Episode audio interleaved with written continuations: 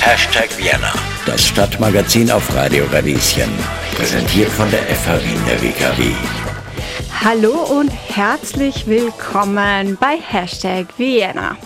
Mein Name ist Johanna Hirzberger und ich habe euch heute zur Einstimmung in das heutige Thema ein kleines Rätsel mitgebracht. Und zwar aufgepasst, was verbindet Sigmund Freud ein gebrochenes Bein und 1371 Euro brutto? Das alles hört sich jetzt vielleicht ein bisschen random an, aber alle drei Punkte spielen im weitesten und näheren Sinne eine Rolle im Erstlingsbuch der Kulturwissenschaftlerin und Feministin Beatrice Frasel. Und genau sie darf ich heute live im Studio von Radio Radieschen begrüßen. Hallo Beatrice. Hallo Johanna, danke für die Einladung. ich würde sagen, wir wir halten die Leute noch hin bezüglich okay. des Rätsels, weil okay. ich werde dich natürlich noch darum bitten, das aufzulösen. Mhm.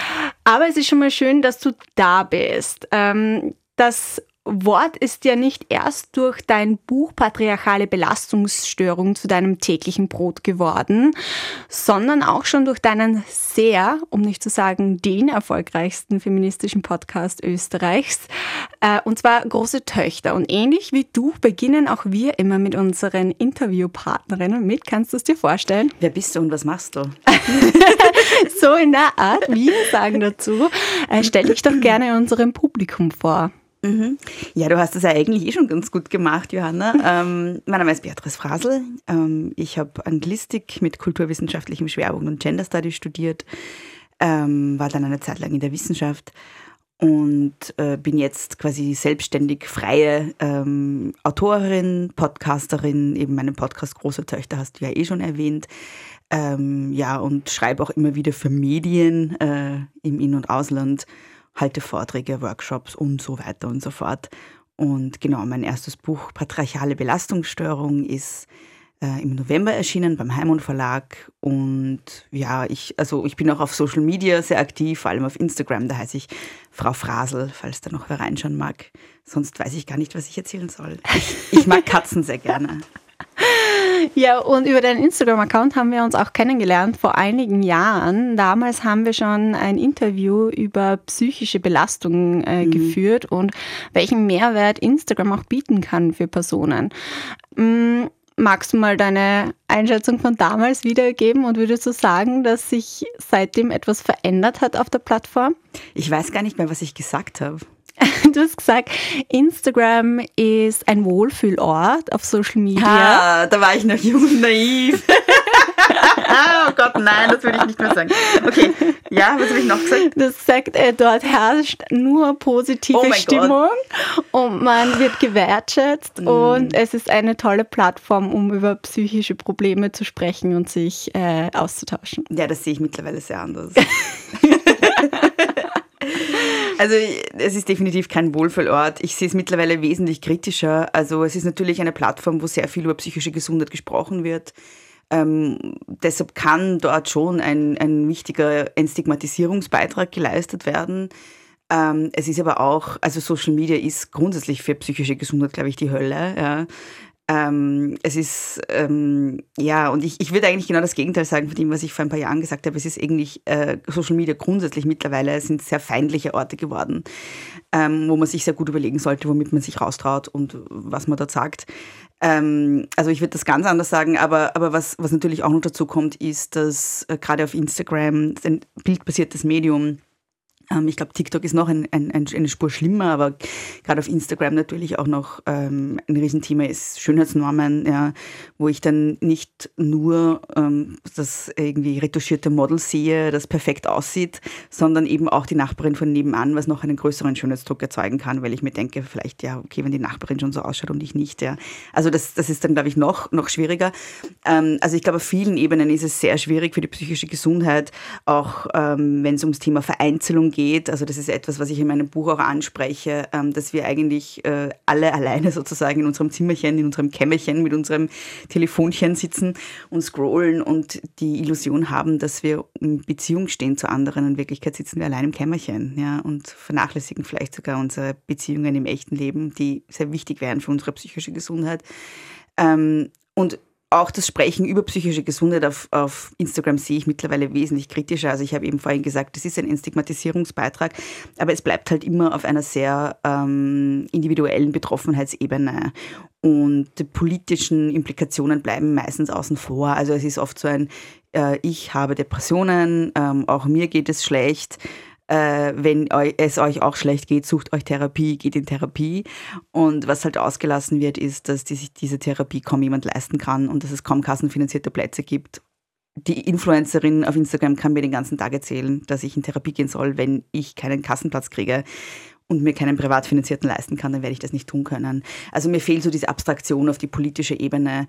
Ähm, ja, das ist jetzt zwar sehr viel Kritik an, an Social Media insgesamt, aber ja, ich sehe es mittlerweile sehr anders. Und dennoch bist du die eine Stimme oder eine der wenigen Stimmen, finde ich als Nutzerin, die das sehr wohl macht. Also deswegen habe ich ja auch ursprünglich zu dir gefunden, ja, ja. weil du genau auch das anders angegangen bist. Ja, ja, also ja, eh. Und es war, also es, ich, ich will auch gar nicht sagen, dass, also gerade Instagram war für mich auch sehr wichtig. Ja. Aber ähm, ich finde, es hat sich halt einiges getan in der Zwischenzeit und ich habe einiges dazugelernt in der Zwischenzeit und sie ist mittlerweile sehr viel kritischer. Ähm, ich, also ja, ich, ich habe aber eben auch von Anfang an eben die politische Ebene, finde ich, auch sehr aktiv angesprochen. Ähm, und das ist halt trotzdem noch äh, was, was sehr selten passiert. Das, das habe ich eben gemeint. Das fehlt mir bei allen anderen fast so, ja. Ja, ist es deiner Ausbildung geschuldet? Ich glaube schon, ja. Also ich bin schon jemand, der einen sehr, also nicht nur meine Ausbildung, aber auch so meine, meine Persönlichkeitskonstitution, weil ich halt vom Grunde auf irgendwie so ein sehr politischer Mensch bin, glaube ich. Und dann halt natürlich auch noch trainiert drauf, Struktur, Strukturen zu analysieren. Und da geht es gar nicht anders, als dass man eben die, die, Spuren des Politischen sieht in allem, was man tut und sieht und ähm, erfahrt. So, ja. War es eigentlich wirklich so, dass ähm, auch über Instagram du die Anfrage bekommen hast oder über Social Media, dass du das Buch schreiben kannst? Oder wie ist es dazu gekommen? Ich habe da irgendwas hab ich so in die Richtung mal gehört. Mm, nein, die Anfragen kamen per Mail. Ah. Also okay. Also es haben sich eigentlich innerhalb kürzester Zeit fünf verschiedene Verlage gemeldet bei mir, die äh, wollten, dass ich Bücher schreibe bei ihnen. Wow. Ähm, ja, ich war in einer ziemlichen Luxussituation, weil ich es mir tatsächlich aussuchen konnte, wo ich dann schreibe. Aber auch gleichzeitig. Ähm, naja, es war, also das war alles so 2020. Also mhm. und ähm, ich habe also die, die, erste Anfrage war tatsächlich vom Heimon Verlag, wo ich dann auch tatsächlich geschrieben habe, aber das war im März 2020. Und da war ich so äh, neben der Spur, dass ich gar nicht dazu gekommen bin, dass, also ich habe das immer dann, ich, ich bin eine Zeit lang gar nicht dazu gekommen, dass ich mich damit auseinandersetze und habe das dann relativ spät beantwortet. Aber genau, also das war alles relativ, relativ zeitgleich eigentlich. Ähm, eine Anfrage kam dann noch ein bisschen später, wo ich dann schon quasi am Schreiben war. Ähm, aber genau, und die kamen dann glaube ich, großteils per Mail, ja. Aber ich glaube, dass es natürlich schon auch was mit meinem Social Media Auftritt zu tun hatte und mit meinem Podcast und damit, dass man halt irgendwie so meine Stimme schon kannte. Also Stimme auch im, im übertragenen Sinne. Ja. Hm. Wie ist es dir denn eigentlich beim Schreiben des Buches gegangen? Das ist eine sehr schwierige Frage, weil ich das sehr ungesund gemacht habe. Also ich habe ja eigentlich voll viel Zeit gehabt zum Schreiben, aber ich habe natürlich das bis zum letzten Drücker rausgeschoben. Also die Recherche war natürlich schon viel länger, ja, weil, weil ähm, ich mich ja schon lange mit dem Thema beschäftige. Also es war schon ganz viel ähm, ähm, da, sozusagen, bevor ich zu schreiben begonnen habe. Aber das Schreiben an sich habe ich dann echt in zwei Monate gequetscht. Äh, was schon ja, keine gute Idee ist. Und das war wirklich dann sehr dicht und einfach unfassbar viel. Also ich habe dann echt zu Tag und Nacht nichts anderes mehr gemacht, als zu schreiben. Ähm, und wie es mir dabei gegangen ist, währenddessen ist es mir gar nicht gegangen, weil ich gerne keine Zeit hatte, darüber nachzudenken, wie es mir geht. Aber ich bin danach ziemlich zusammengeklappt, weil es einfach eine zu große Anstrengung war, das so, also so komprimiert in zwei Monaten zu machen. Das ist nicht sehr empfehlenswert. Hashtag Vienna, das Stadtmagazin auf Radio Radieschen. Das war Adele mit I Drink Wine und wir haben in der Zwischenzeit schon ein bisschen über österreichischem Alkoholismus gesprochen, mhm. was im weitesten Sinne ja vielleicht auch etwas mit dem heutigen Sendungsthema zu tun hat, weil viele Menschen sich damit ja quasi selbst therapieren oder behandeln. Ja, sogar ein Thema in meinem Buch. Schön, dass du ich nicht erwartet. Ja, es ist vor allem äh, für Männer ganz oft äh, also die Zahlen weisen darauf hin, dass es ein, eine Bewältigungsstrategie ist, um mit Depressivität oder Ängstlichkeit umzugehen. ähm, ja, eine Form der Selbstmedikation, eine sehr oft sehr folgenschwere, weil äh, Alkohol ja zusätzlich noch ein Depressivum ist und die Leute dann halt noch mehr in, in eine Abwärtsspirale hineintreibt. Aber gleichzeitig wird es auch als etwas Männliches gesehen, wenn man genau. viel Alkohol verträgt. Mhm, genau. Ähm, genau, ja. und das hat natürlich alles miteinander zu tun. Also, ähm, also es ist ja grundsätzlich so, dass wir, äh, also ein, einer der wesentlichen Punkte in meinem, in meinem Buch ist ja, dass eben Frauen ähm, doppelt so häufig an Depressionen und Angsterkrankungen leiden als Männer. Ähm, aber bei Männern ist die Suizidrate ungefähr dreimal so hoch. Äh, bei Frauen sind die Suizidversuche wesentlich höher, bei Männern die abgeschlossenen Suizide. Und wenn man sich anschaut, ähm, was sind das für Männer, die sich suizidieren? Dann sieht man, dass sie davor meistens keinen Kontakt hatten mit dem Gesundheitssystem, mit Ärztinnen, mit Psychotherapeutinnen, mit Gesundheitsdienstleisterinnen irgendeiner Art. Ja. Ähm, und das ist ein Phänomen, das wir aus der somatischen Medizin kennen, dass Männer seltener zum Arzt gehen. Ähm, bei der Psychotherapie, bei der psychiatrischen Versorgung ist es scheinbar noch schlimmer. Und das verweist schon so ein bisschen auf ein Männlichkeitsideal, das Männer und Burschen von klein auf irgendwie lernen. So dieses, du musst stark sein, du darfst nicht bedürftig sein, du musst stoisch, autonom sein, du ähm, darfst keine Hilfe brauchen, aber dir dann auch nicht helfen lassen, wenn sie dir vielleicht angeboten wird. Und das führt halt im, also das ist sozusagen dieses patriarchale Männlichkeitsideal. Und das führt dazu, dass Männer halt sich nicht helfen lassen. Und im äußersten Fall führt das dazu, dass sie sich suizidieren. Ja. Eben dreimal so häufig wie Frauen circa. Ähm, und wenn man an, sich anschaut, ähm, was davor war in der Geschichte dieser Männer, dann ist aber sehr wohl, also es kein, sind keine Kontakte mit Gesundheitsdienstleisterinnen, aber ganz oft sind Kontakte mit anderen Behörden, also zum Beispiel mit der Polizei, aber auch äh, mit der Alkoholfürsorge in Ländern, wo es Alkoholfürsorge gibt. Ähm, und da wiederum können, können wir sehr gut erkennen, sozusagen, was diese Männlichen Bewältigungsstrategien sind, die Männern in, in, im Rahmen einer patriarchalen Männlichkeit zur Verfügung stehen. Und das ist einerseits eben ähm, diese Ängstlichkeit, diese Depressivität in Form von Aggression nach außen zu agieren, gegen andere zu wenden, oder äh, Alkohol. Ja. Und ähm, wir wissen auch, äh, dass Männer viel, viel mehr trinken als Frauen, ähm, oft auch, ein, auch viel, viel häufiger als Frauen ein problematisches Trinkverhalten haben, dass sie öfter äh, infolge ihres Alkoholkonsums, infolge ihres Alkoholismus versterben. Ja.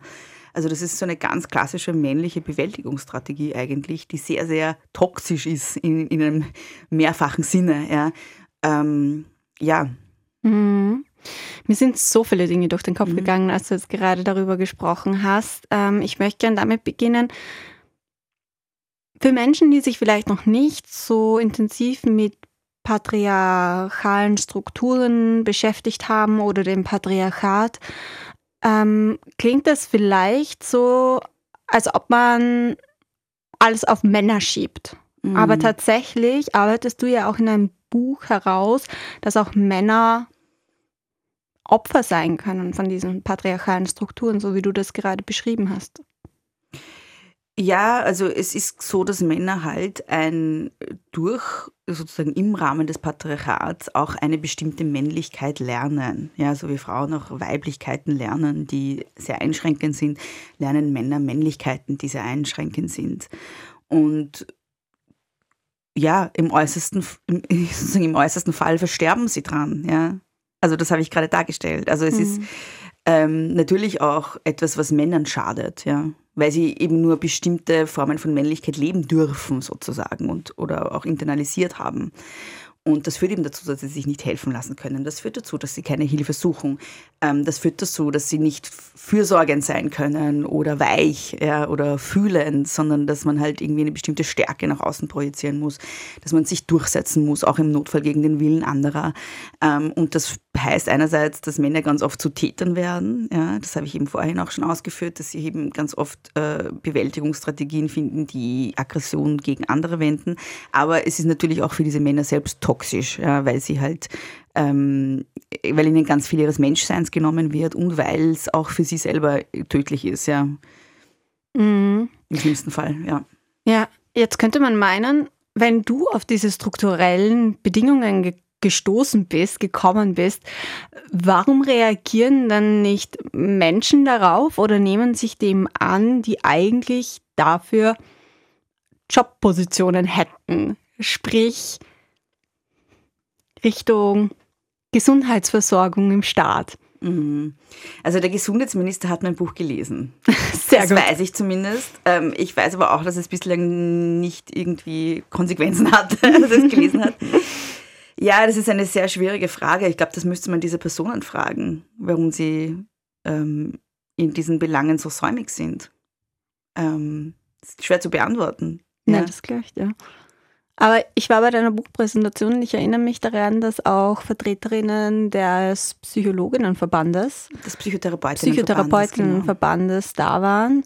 Danke. Ähm, und die das auch als Standardwerk beschrieben haben. Mhm. Das ist ja eine wahnsinnige Auszeichnung.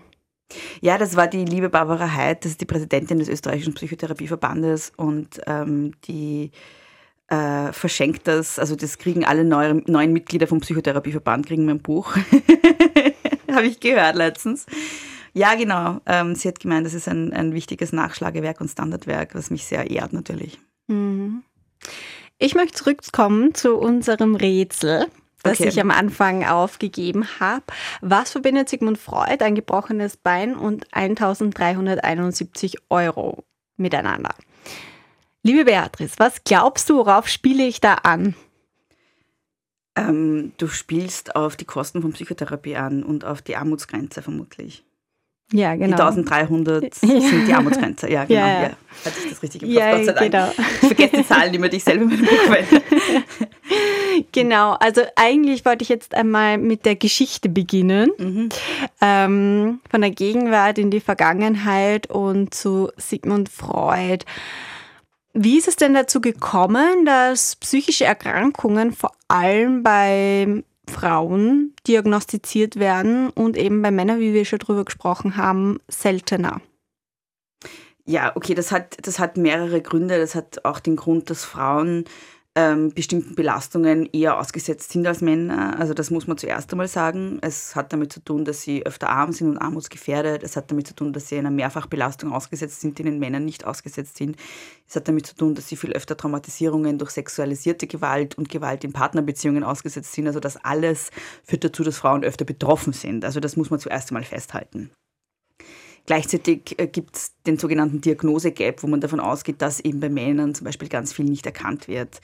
Ähm, und die Zuschreibung an Frauen als hysterisch, als grundsätzlich schwächlich, als grundsätzlich ähm, auch übertreibend, ähm, auch wenn es zum Beispiel um somatische Symptome geht. Also wir wissen zum Beispiel immer noch, auch aus der somatischen Medizin, dass bei Frauen zum Beispiel Schmerzen ähm, ganz oft oder viel zu oft äh, mit Psychopharmaka behandelt werden, weil man davon ausgeht, es ist unter Anführungszeichen nur psychosomatisch. Ja.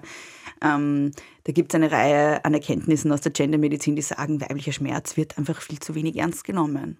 Ähm, das führt sogar so weit, dass bei Frauen Krebs also später diagnostiziert wird als bei Männern und solche Dinge. Ja.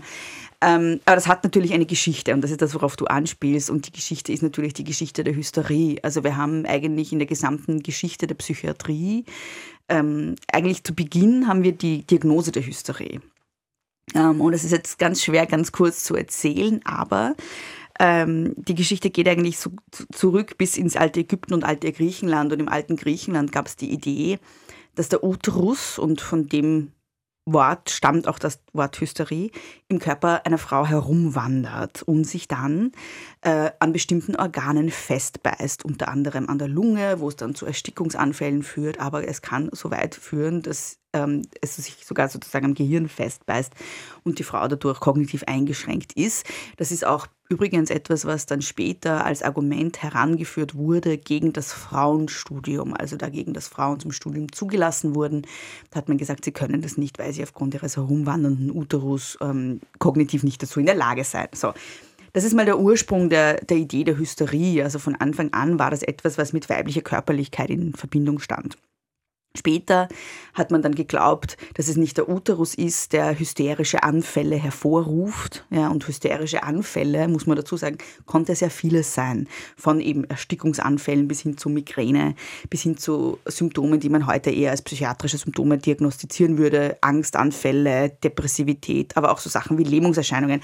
Also da wurde ganz viel subsumiert, was heute wahrscheinlich hunderte verschiedene Diagnosen wären. Ja, war Hysterie.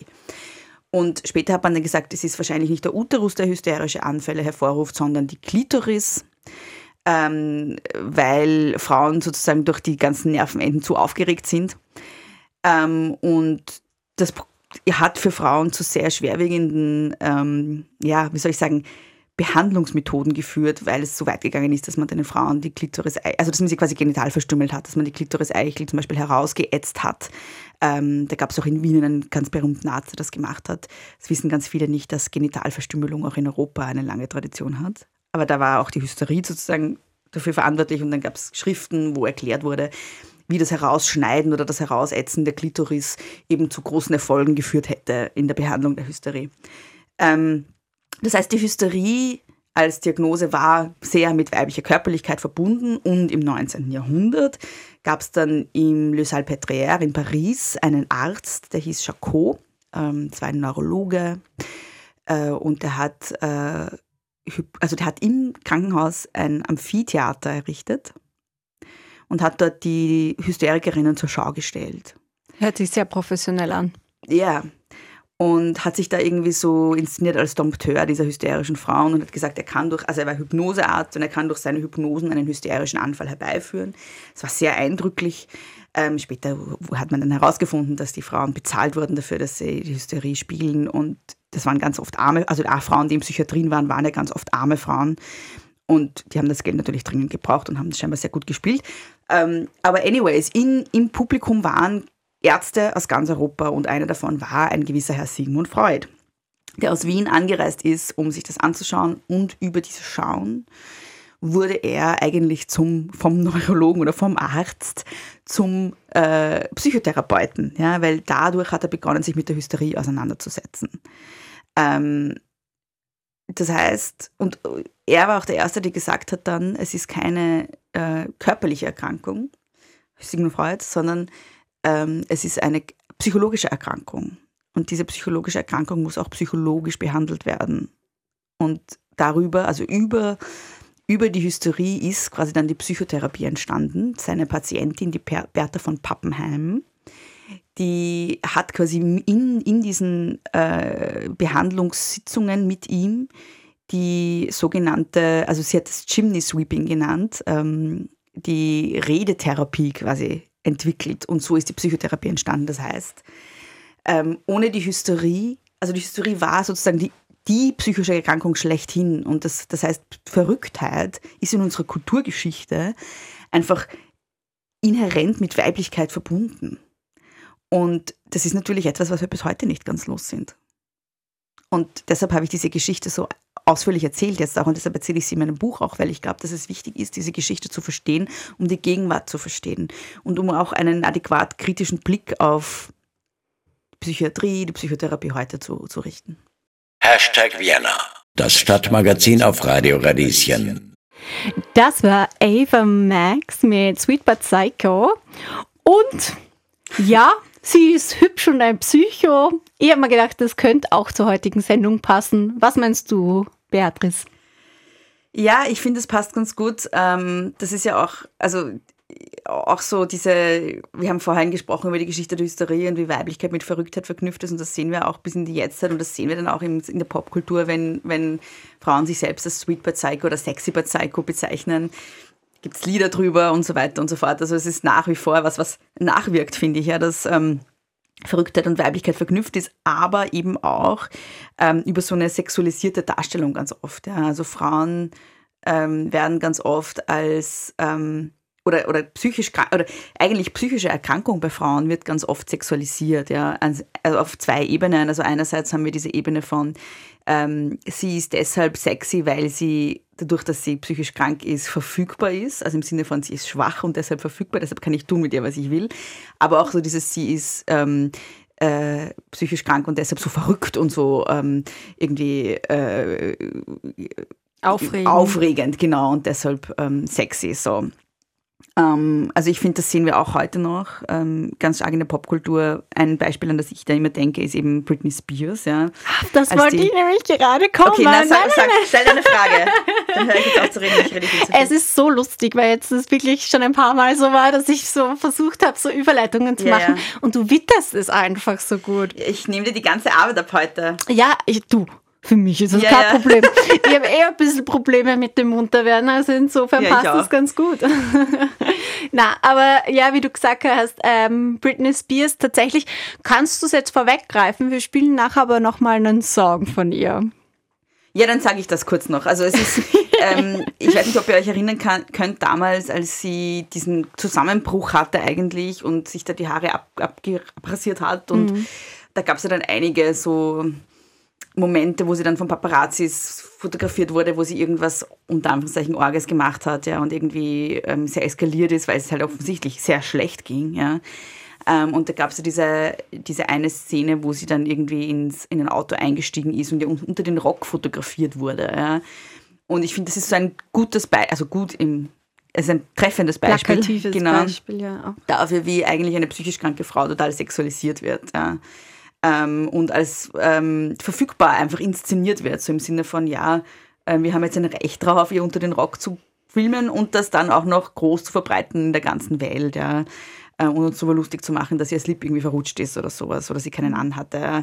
Also ähm, und es ist natürlich, sie ist auch schuld daran. Genau. Also genau, ja genau. Es ist eine Schuldzuweisung, ja, und aber gleichzeitig auch so ein ähm, ja, es ist schon, es ist schon so diese, dieser Link von, sie ist schwach in dem Moment, ja, und deshalb darf auf sie Zugriff genommen werden. Und mhm. das ist mhm. schon etwas, was wir immer noch ganz stark sehen. Und dann ähm, hat das eben auch so Auswüchse wie eben so Songs, die wir gerade vorhin gespielt haben, ja.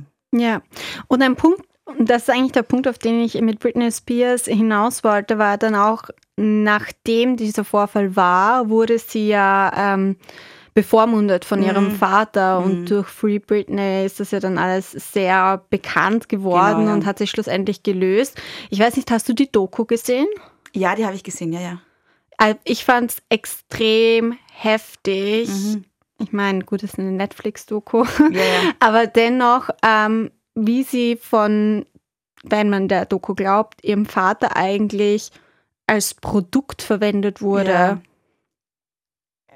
Also ja, da fehlen mir auch teilweise die Worte, mhm. dass, dass, dass sie da so festgehalten wurde, mhm. auch wie so ein Showpony ja, ja, genau, und das, ja. mit dem man Geld macht und sie darf nicht über sich, über ihr eigenes Geld verfügen und sie darf auch nicht Mutter werden. Noch ja, nicht mal. nur über ihr eigenes Geld, sondern mm. nicht mal über mhm. ihren eigenen Körper. Ja. Genau. Also wurde ja eine, eine Verhütungsspirale eingesetzt, ohne dass sie das wollte, um zu verhindern, dass sie noch Kinder kriegen kann und so weiter. Ja, also es eine ganz, ganz schlimme Geschichte eigentlich. Ja, mit aber mittlerweile einem positiven Ausgang. Mhm. Zumindest könnte man das sagen, denn mittlerweile wird sie ja nicht mehr bevormundet. Siehst du eigentlich in diesem Fall von Britney Spears, das ist jetzt ein sehr extremer Fall und sie ja. ist eigentlich auch eine sehr mächtige Person, weil sie viel Vermögen hat mhm. dennoch und eine große Reichweite. Aber siehst du da äh, Strukturen, die man auch für eine größere Allgemeinheit vielleicht ähm, ableiten kann, also für mehr Frauen? Mm, ja, schwierig. Also ähm, ich glaube schon, dass es ein ziemlicher Extremfall ist, äh, was mit Britney Spears da passiert ist. Ähm, ich glaube, ähm, man kann wenig jetzt direkt vergleichen, auch weil es in der Regel doch relativ schwierig ist, ähm, äh, jemanden als unmündig zu erklären. Also das ist glücklicherweise nicht so einfach. Ähm, und ich glaube, da ist in diesem Fall sehr, sehr viel schief gelaufen. Aber ähm, es ist natürlich so, dass man sich die Frage stellen muss, ähm, inwiefern war auch historisch die Psychiatrie ein Ort, wo es darum ging, Frauen, die irgendwie aus der Rolle gefallen sind, ähm, wegzusperren, zuzurichten, zurecht zu rücken, ähm, zu disziplinieren. Und das war natürlich der Fall, ja. Also Frauen sind ja nicht nur in der Psychiatrie gelandet, weil sie depressiv waren, sondern historisch auch, weil sie äh, beispielsweise lesbisch waren oder weil sie keinen Sex mit ihrem Ehemann wollten oder weil sie einmal zu oft zurückgeredet haben, ja, oder weil sie nicht heiraten wollten oder so, ja. Also ähm, da gab es eine Reihe von Gründen, warum Frauen einfach weggesperrt wurden, weil sie zu laut waren, weil sie zu äh, irgendwie, ähm, ja, weil sie halt irgendwie aus der, aus der Rolle der, die ihnen zugewiesen wurde, rausgefallen sind. Und ähm, das ist natürlich die Geschichte, die mir da einfällt. Ja. Also dass es natürlich auch Orte der Zurichtung waren. Und auch da wiederum muss man das im, im Auge behalten, wenn man sich, wenn man auf die Gegenwart blickt und sich überlegen, was ist denn heute davon Zurichtung und was ist tatsächlich Hilfe. Mm, ja. Ja, vielen Dank. Ich würde sagen, ich mache jetzt eine saloppe Überleitung. Ja. Und wir spielen jetzt Britney okay, Spears passt. mit Stronger. Das war nämlich einer meiner Lieblingssongs als Kind. Das war das Video mit dem äh, Sessel. Hm. Ich kann mich sehr gut erinnern, weil ich habe versucht, das nachzustellen. Damals als Kind. Ja, ja. Und es hat, glaube ich, nicht so gut ausgeschaut. Aber ich kann mich noch sehr gut erinnern. Hashtag Vienna. Das Stadtmagazin auf Radio Radieschen. Ja, das war Britney Spears mit Stronger hier auf Radio Radieschen bei Hashtag Vienna. Mein Name ist Johanna Hirzberger und im Studio darf ich heute begrüßen Beatrice Frasel. Hallo. Wir haben schon viel über Geschlecht, psychische Erkrankungen oder Belastungen gesprochen, über das Gesundheitssystem auch. Ähm, eine Frage die ich mir gestellt habe, ist auch, welche Rolle spielt unser Verständnis in der Gesellschaft von Leistungsfähigkeit mhm. für das ganze Thema psychische Belastung, aber auch die Situation von Frauen und Männern in der Gesellschaft. Mhm.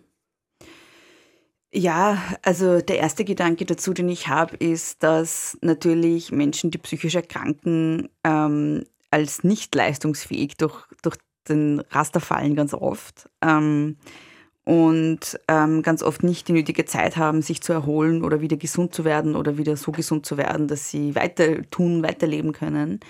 Ähm, weil es tatsächlich ähm, ja meistens Erkrankungen sind, die mehrere Monate brauchen, manchmal Jahre.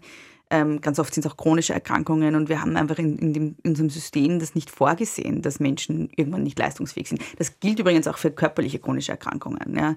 Also wenn man chronisch krank ist, egal ob psychisch oder körperlich, bedeutet das fast immer, dass man einfach in die Armut rutscht. Mm, und da wären wir jetzt da bei dem dritten ähm, Wort in deinem Untertitel, das nämlich es ist Psyche, Geschlecht und Klasse. Mhm. Und über die Klasse haben wir jetzt eigentlich noch recht wenig gesprochen. Mhm. Warum sind denn Menschen mit weniger Vermögen oder Einkommen ähm, noch häufiger von psychischen Belastungen betroffen? Mhm. Also ähm, da ist natürlich, zum, also mit weniger Vermögen, also vor allem Menschen, die wirklich manifest arm sind oder armutsgefährdet. Ja? Mhm. Das sind große Risikofaktoren in der Entwicklung von vor allem Depressionen und Angsterkrankungen. Ähm, und ich meine, ist jetzt wahrscheinlich auch nicht sonderlich überraschend, ja, wenn man nicht weiß, wie man die Miete zahlen soll, wie man sich das Heizen leisten soll, wenn man nicht weiß, wie man seinen Kindern was zu essen kaufen soll. Ist klar, dass das chronische Stressoren sind, die wirklich schwer mit irgendwas anderem vergleichbar sind ähm, und natürlich auch zu Belastungen in einem Ausmaß führen, die, die auch dann anfälliger macht für krankheitswertige Diagnosen im Bereich psychische Gesundheit. Ja. Also das ist wahrscheinlich jetzt nicht so die große Erkenntnis irgendwie, das kann man sich noch selber zusammendenken. Ähm, was da auch noch reinfällt, ist, dass, ähm, also was man da noch dazu sagen muss, und das ist eben dieser Connex zwischen, zwischen Geschlecht und, und Klasse, dass natürlich die meisten dieser armutsbetroffenen Frauen sind. Also weltweit ist das so, 70 Prozent der Armen der Welt sind Frauen. Aber es ist auch in Österreich so. Und in Österreich sind vor allem zwei Gruppen besonders betroffen. Das sind einerseits die Frauen, die in der Altersarmut landen, also die Pensionistinnen. In Österreich haben Frauen ca. 42 Prozent weniger Pension als Männer. Ja, das muss man sich mal vor Augen führen. Der Gender Pay Gap liegt bei 19 Prozent. Der Pensionsgap liegt bei 42 Prozent. Ja, das ist fast die Hälfte. Und ganz viele Frauen landen dann eben in der Altersarmut. Und die zweite Gruppe sind die Alleinerzieherinnen. Ähm, circa 92 Prozent der Personen in Österreich, die alleine erziehen, ihre Kinder alleine erziehen ohne PartnerInnen, sind Frauen. Und 50 Prozent davon sind armutsgefährdet oder armutsbetroffen. Das ist die größte erwerbsarbeitende Gruppe in Österreich, die armutsbetroffen ist. Ähm, ja, das sind so die zwei Gruppen an Frauen, bei denen es am, am also die, die, wo, wo das Problem am größten ist. Aber grundsätzlich kann man sagen, dass Frauen viel öfter von Armut betroffen sind als Männer und das liegt an mehreren Dingen. Das liegt natürlich einerseits daran, dass sie weniger bezahlt bekommen. Wie gesagt, der Gender Pay Gap liegt in Österreich bei ca. 19 Prozent. Ich glaube 18,9 ist es genau. Ähm, Aber es liegt auch noch an anderen Gaps. Also wenn wir uns anschauen, wie zum Beispiel in Österreich vererbt wird. Wir haben ja in Österreich erstens mal keine Erbschaftssteuer, die manche sozialen Schieflagen ein bisschen ausgleichen könnte. Aber wenn vererbt wird, wird ganz oft in männlicher Linie vererbt, ähm, obwohl es im österreichischen Erbschaftsrecht Diskriminierungsfreiheit gibt. Aber es gibt eben auch ähm, die Regel, dass äh, wirtschaftliche Betriebe nicht zerschlagen werden dürfen, wenn sie vererbt werden. Und dann werden sie meistens in männlicher Linie vererbt. In Österreich sind da vor allem die landwirtschaftlichen Betriebe relevant, ähm, die meistens einfach an Söhne vererbt werden. Das heißt, Männer erben mehr als Frauen. Männer verdienen mehr als Frauen. Männer erben mehr als Frauen. Männer haben mehr Vermögen als Frauen. Ähm, das Vermögen ist oft noch eine wichtigere Größe als das Einkommen. Ja, wir reden meistens über den Gender Pay Gap. Wir reden nie über den Gender Wealth Gap, über den Vermögensgap. Der ist noch viel größer, weil das Vermögen einfach meistens eine größere Summe ist als das, was man monatlich ein, einnimmt. Und das monatliche Einkommen ist was, was ganz oft draufgeht für einfach monatliche Kosten. Miete, Strom, äh, Gas, was auch immer, ja, ähm, Essen kaufen, äh, Lebenserhaltungskosten einfach. Vor allem bei Frauen ist das Einkommen ja ganz oft im Niedriglohnsektor, also das ist dann schnell mal weg. Man kann sich da wenig ansparen. Das Vermögen ist das, was im Hintergrund arbeitet. Das hat man oder man hat es nicht. Ja? Und Frauen haben es meistens nicht. Es gibt Studien ähm, aus heterosexuellen Paarhaushalten, da wissen wir, dass der Vermögensgap zwischen Männern und Frauen bei 30 Prozent liegt.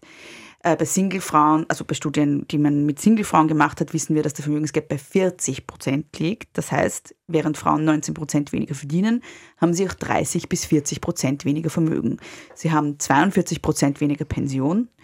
Ähm, und all das führt natürlich dazu, dass Frauen auch ökonomisch schlechter gestellt sind als Männer, auf vielfältige Art und Weise.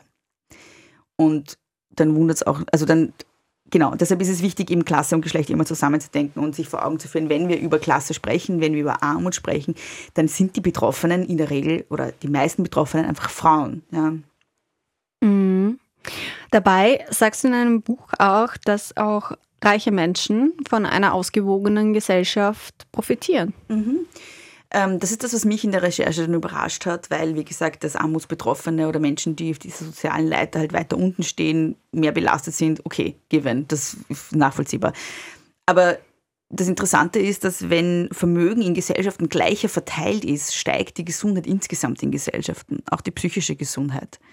Ähm, das ist spannend. Also das heißt, Reiche in gleicheren Gesellschaften sind gesünder als Reiche in ungleicheren Gesellschaften. Das heißt, für mehr Gleichheit zu sorgen, für mehr ähm, fairere Vermögensverteilung zu sorgen in Gesellschaften, würde uns allen gut tun, nicht nur denen, die am unteren Ende stehen. Das heißt, ähm, so Dinge wie Vermögensteuern oder Erbschaftssteuern, wie ich vorher schon angesprochen habe, wäre eigentlich auch für jene, die oben stehen, ähm, positiv, hätte eine positive Auswirkung. Hm, also die wären auch gesünder. Ähm, ich schaue jetzt auf meinen Spickzettel, wie ja. man vielleicht hören kann. Wir begeben uns nämlich schon Richtung Ende der Sendung okay. zu. Das heißt, am Ende stehen so diese Ausblicke und Lösungsansätze. Mhm. Deshalb auf einer größeren Ebene, wie kann ein Land mit recht gutem Gesundheitssystem wie Österreich es schaffen, auch nicht nur physische Gesundheit zu sichern, sondern auch psychische Gesundheit? Mhm. Also ich glaube, ganz wichtig wäre, die Kontingente für Psychotherapie-Kassenplätze fallen zu lassen. Wir haben ja darüber haben wir jetzt noch gar nicht gesprochen. In Österreich eine Situation, dass Psychotherapeutinnen ja nicht grundsätzlich Kassenverträge haben und Psychotherapie nicht grundsätzlich eine Kassenleistung ist, sondern nur manche Psychotherapeutinnen haben Verträge mit den Kassen und die, die Verträge haben, können immer nur ein begrenztes Kontingent an Kassenplätzen anbieten und die sind meistens relativ schnell weg und dann muss man den Platz entweder selber bezahlen, also 80 Prozent der Psychotherapie-Einheiten in Österreich werden privat gezahlt oder man muss warten und das kann oft Monate dauern. Ähm, Nochmal kurz eine Zahl, also eine Psychotherapie-Einheit in Wien kostet zwischen 80 und 160 Euro, wenn man viermal im Monat hingeht, was die reguläre das reguläre Therapieintervall ist, kommt man schnell auf 400, 500, 600 Euro, die das kostet im Monat. Das können sich ganz viele Menschen nicht leisten. Deshalb wäre es wichtig, und wir haben auch vorhin schon gesagt, die Menschen, die sich nicht leisten können, sind die, die die Psychotherapie am dringendsten brauchen würden. Das heißt, das Wichtigste wäre, glaube ich, wirklich einfach die Kontingente fallen zu lassen. Nicht aufstocken, nicht ähm, ausweiten, sondern fallen lassen, ja, weil ähm, wenn ich mir, du hast vorher den Beinbruch angesprochen, wenn ich einen Beinbruch habe und ins Krankenhaus fall, wird, äh, fahre, wird dieser Beinbruch behandelt. Und mir wird nicht gesagt, ähm, ja, wir haben leider nur fünf, fünf Plätze Kontingent für Beinbruchbehandlungen, kommen Sie in zwei Monaten wieder. Und genauso selbstverständlich sollte das eben auch bei psychischen Erkrankungen sein. Kontingente für Psychotherapie-Kassenplätze fallen lassen, die Plätze in Psychiatrien aufstocken, ähm, wenn man die äh, Psychotherapie-Kassenplätze aufstockt, müssen auch die Psychotherapeutinnen dafür angemessen bezahlt werden. Das werden sie aktuell nicht. Die Kassenplätze sind sehr, sehr schlecht bezahlt. Deshalb können Psychotherapeutinnen auch gar nicht nur Kassenplätze anbieten, weil sie davon nicht leben könnten. Also auch da muss einfach eine bessere Bezahlung her. Und es muss auch die Psychotherapieausbildung an öffentlichen FHs oder Unis angeboten werden und nicht äh, 60.000 Euro kosten, wie das aktuell der Fall ist. Ähm, das ist mal auf der Ebene der Gesundheitsversorgung. Und auf der politischen Ebene habe ich ja schon ein paar Sachen angesprochen. Also alles, was zu einer gleicheren Verteilung von Vermögen führt, führt zu einer größeren Gesundheit. Ähm, und da fallen so Sachen rein wie Erbschaftssteuern oder Vermögenssteuern. Auch wenn es um Frauen und Männer geht, mehr Lohntransparenz. Ja? Also alles, was dazu führt, dass der Gender Pay Gap geschlossen wird, dass der Vermögensgap geschlossen wird, sowohl unter den Geschlechtern, aber auch insgesamt, wird dazu führen, dass Gesundheit auch gleicher verteilt wird. Mhm. Wow. du bringst das so auf den Punkt. Das, da merkt man, dass du schon viele Interviews geführt hast. Ja. ich habe aber, auch, fantastisch. Ich habe eine Zeit lang unterrichtet. Ich kann gut Sachen auf den Punkt ah, bringen. Ja, das ist super. Ähm, ja, cool. Mhm. Toll, wünschen wir uns natürlich auch. Jetzt vielleicht noch ähm, in deine Richtung für alle Menschen, die dich jetzt gehört haben und sich denken, wow, ich möchte das Buch lesen. Wo finden sie es? Und alle, die sich denken, tolle Stimme, der möchte ich gerne mehr zuhören. Wie kann man dir denn begegnen oder dich hören? Okay, also, mein Buch, mein Buch, mein Buch heißt Patriarchale Belastungssteuerung. Ich kann nicht mehr. Es waren Schwierig. zu viele Komplimente. Also, nochmal. Mein Buch heißt Patriarchale Belastungssteuerung, Geschlecht, Klasse und Psyche und ist im Heimon Verlag erschienen. Und ihr könnt das tatsächlich überall kaufen, wo es Bücher gibt, bei bösen Online-Händlern, aber auch im Buchgeschäft um die Ecke. Wenn es da gerade nicht lagernd ist, dann können die das bestellen. Also es gibt es eigentlich überall, wo es Bücher gibt. Ähm, genau, hören könnt ihr mich in meinem Podcast Große Töchter. Ähm, da kommt die, alle zwei Wochen eine Folge raus. Die letzte war mit der großartigen Gertrud Klemm, die ich sehr, sehr schätze und sehr, sehr mag. Ähm, genau, da könnt ihr reinhören. Ähm, ansonsten könnt ihr mir auf Social Media folgen als, als Frau Frasel. Ähm, da poste ich dann auch immer, wenn ich gerade irgendwie lese irgendwo. Also ich war gerade auf Lesereise, aber es geht auch noch weiter mit Lesungen. Also nächste Woche am Sonntag bin ich in Liezen in der Steiermark.